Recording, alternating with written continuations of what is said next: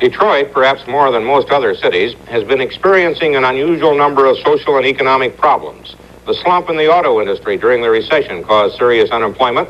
That increased the welfare rolls and the crime rate. The city's tax base has been going down. School programs had to be cut back, even athletics. There were police layoffs. Youth gang activity increased and came to a head when a group of juveniles took over a rock concert, injuring and frightening many people. Mayor Coleman Young this week asked for state and federal help. ABC's Betsy Aaron has a report on how Mayor Young and others view the situation in Detroit. I want to tell you now, I'm not going to let any group of young hoodlums or old hoodlums, black thugs or white thugs, take this goddamn city over. Depending on whom you talk to, there are anywhere from 400 to 2,000 gang kids on Detroit streets. The gangs are not new, but the tactics are. Gangs used to fight each other for turf. Now these kids, some as young as 10, are moving out, terrorizing merchants downtown and running orchestrated riots. Most of these youth do have needs that must be fulfilled, and some of them find that the only avenue they have of fulfilling these needs is to take something. They'd rather work. They've been asking for jobs. They even made a visit to the mayor to ask for jobs, and they were rebuffed. But that's not the way it looks to the cop on the street or the man behind the desk. They figure it's easier to join a gang and hit somebody over the head and take their money than, you know, it's a lot easier doing that than to uh, go get a job. I believe that society ha- has the right to expect to be protected, even if it means incapacitating individuals for periods of time.